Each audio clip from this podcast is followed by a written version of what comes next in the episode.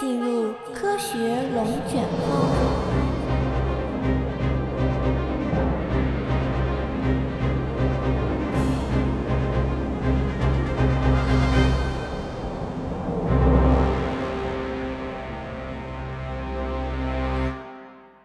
红肉按照世界卫生组织的定义，就是哺乳动物的肌肉，包括牛肉、小牛肉、猪肉、羔羊肉、羊肉、马肉和山羊肉。它们在未经烹饪的时候，往往呈鲜红色，所以叫红肉。为什么会呈现鲜红色呢？是因为它们都含有肌红蛋白。肌红蛋白是一种蛋白质，与在血液中不断循环的血红蛋白不同。肌红蛋白是固定在组织细胞中的。它的作用是保存血液中的氧气，在需要时及时供应给细胞。肌红蛋白本身是紫色的，当它与氧气混合后，它就会被氧化成氧代肌红蛋白，并呈现鲜红色。在这里说一些题外话，在禽类肉当中，我们也会看到粉红色和红色，这也是肌红蛋白所造成的。禽类的某个身体部位如果经常运动和使用，那么该部位就需要更多的氧气，因此就会存在更多的肌红蛋白。但是由于“红肉”一词已经用于描述哺乳动物的肌肉，禽类肉中颜色泛红的肉只能被叫做深色肉。比如鸡经常站立，几乎不会飞翔，所以它们的翅膀和胸肉才是白肉，而腿肉是深色肉。野禽会花费更多的时间来飞行，所以它们的翅膀和胸肉可能和腿肉一样。都是深色肉。言归正传，回到红肉是否有害的话题上来。在2015年，世卫组织旗下的国际癌症研究机构把红肉归为可能致癌物质，我也是吓了一跳。不过，世卫组织也在问答环节中给出了该归类的依据。我们先来看看它的原文是如何描述的。红肉的分类是基于显示食用红肉和患结肠直肠癌呈正相关的流行病学研究的有限证据及强有力的机理证据。有限证据意思是观察到接触该物质与罹患癌症有正相关关系，但也不排除关于这些观察的其他解释，技术上称为偶然、偏差或混淆。我相信大家看到世卫组织的这段话都已经听晕了，这段话确实不太好理解。不过，我觉得可以理解为有研究表明食用红肉与患结肠直肠癌是成正相关的，但是证据并不是十分充分，不能排除两者之间的相关性是由于食用红肉以外的因素导致的。再通俗一点说，世界卫生组织把红肉归为可能致癌，只是在尚无定论的情况下，利用手中的有限证据，做出了一项健康风险较低的决策。秉持科学精神，我去找了找世卫组织所提到的证据，其中激励证据均来自经过腌制、风干、发酵、熏制的加工肉有关，并非新鲜红肉。而流行病学研究的证据，则是国际癌症机构所发表的论文。这篇论文报道了一项追踪研究，论文由四十六名作者联合发表，追踪观察了来自欧洲十个国家的四十七万八千多人。每人平均跟踪了四点八年。不过仔细阅读可以发现，他们并没有区分被研究者吃的是加工后的红肉还是未经加工的红肉。除此之外，也能够搜到一些别的研究所发表的关于红肉会增加心血管疾病、死亡率以及癌症的论文，其中癌症包括结肠癌、乳腺癌等。这些所有证明红肉会造成危害的研究都是追踪研究。这些类型的研究只能证明相关性或者两个变量相关，而相关性并不代表因果性。比如，他们可以告诉我们吃大量红肉的人患病的可能性更高，但是他们不能证明红肉就是导致患病的原因。追踪研究的主要问题之一就是，他们的观察值往往会受到各种混杂因素的干扰，比如爱多吃红肉的人。往往会缺乏健康意识，更容易吸烟、过量饮酒、多吃糖和少运动等。健康意识的不同会直接导致人们的行为不同，而追踪研究是很难把这些因素都进行纠正的。追踪研究还有另外一个问题，他们通常是以问卷调查的形式，让被研究者回忆自己过去吃了哪些东西。这也是一个非常大的不确定性因素。这些不确定因素决定了追踪研究所得出的结论都是有限的。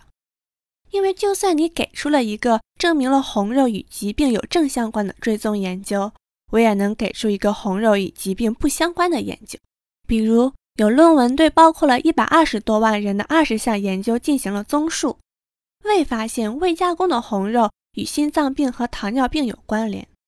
一项来自欧洲癌症和营养学前瞻性调查的大型追踪研究表明，未加工的红肉并没有增加死亡风险。该研究的样本空间有四十多万人，具有一定的参考价值。也有研究表明，红肉与直肠癌并没有很高的相关性，甚至还有研究表明，红肉会略微增加男性患直肠癌的风险，但是不会增加女性的患病风险。这类论文如果仔细找，一定还能找到很多，这里不一一列举了。科学有一个黄金标准，叫做随机对照实验。我不会说随机对照实验的可信度一定比追踪研究高，但是随机对照实验会控制更多的变量。比如，在随机对照实验中，科学家会将研究对象随机分组，一组吃餐饮 A，另一组吃餐饮 B，然后观察哪种饮食更可能导致特定的结果，而不会像追踪研究那样，只是通过发问卷的方式让被调查者自己回忆吃了什么。下面我们就来看一下与红肉相关的随机对照实验的结论：一、每天吃超过三十五克甚至更多的红肉，并不会增加心血管疾病和发病风险；二、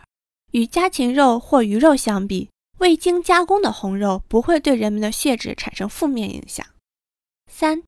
一项针对老年女性的研究表明，每周六天每天吃一百六十克红肉可增加运动后的肌肉生长；四。经常食用红肉的人，甚至比素食者表现出更好的健康状况。这些研究都表明，未经加工的红肉不会对健康产生不利影响，甚至还可能有益。听到这里，你还会觉得红肉一定是不好的吗？不过需要指出的是，上述研究中所使用的红肉都是指红瘦肉，就是脂肪含量不高的红肉。迄今为止。还没有随机对照实验来研究高脂红肉对健康的影响。这里啊，再额外说一下，网上有很多养生帖子指出，红肉的脂肪一般高于白肉，所以白肉比红肉好。虽然从平均来看，红肉的脂肪确实高于白肉，但是白肉的脂肪含量也是分部位的。比如鸡皮的脂肪含量就高达百分之二十，和中等肥的红肉差不多。鸡胸肉的脂肪含量最低，低于百分之三，而红肉的脂肪含量平均为百分之十五。猪肉最高，羊肉次之，牛肉最低。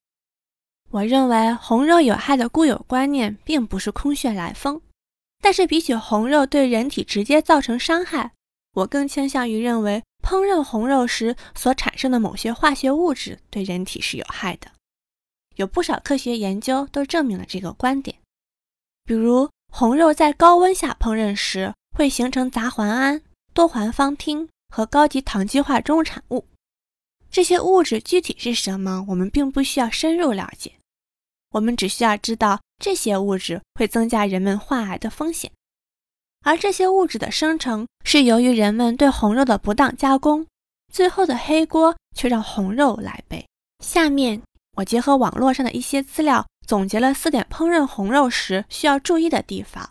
以避免有害物质的产生，在这里分享给大家：一、尽量使用温和的烹饪方法，例如用炖和蒸来代替烧烤和油炸；二、尽量减少高温烹饪，避免让肉类直接接触火焰；如果必须在高温下烹饪，要经常翻转；三、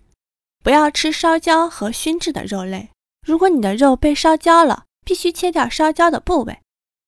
四、烹饪时可以使用大蒜、红酒、柠檬汁或橄榄油，这些辅料能够抑制杂环胺的形成。最后，我还是得提醒大家，任何食物只要摄取过量了，它都或多或少会对我们的身体造成伤害。比如，由中国营养学会编著的《中国居民膳食指南 （2016 版）》就指出，目前。我国多数居民摄入红肉较多，禽和鱼类较少，对居民营养健康不利，需要调整比例。建议成年人每天摄入水产类四十到七十五克，畜肉类四十到七十五克，蛋类四十到五十克，平均每天摄入总量在一百二十到两百克。同时，指南也给出了二零一二年我国肉类食物摄入的来源组成，其中有百分之五十四点五来自红肉，百分之十点七来自禽肉。从这个角度来看，指南建议我国居民要多吃禽肉，少吃红肉，我是完全赞同的。但是这并不能代表红肉就一定有害身体健康。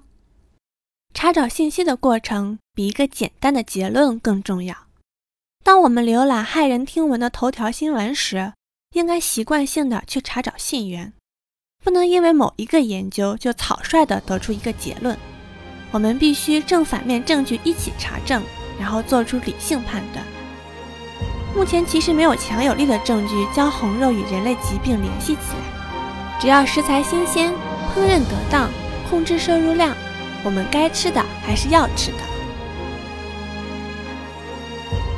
好啦，以上就是本期科学龙卷风的节目，感谢您的收听，我们下期见。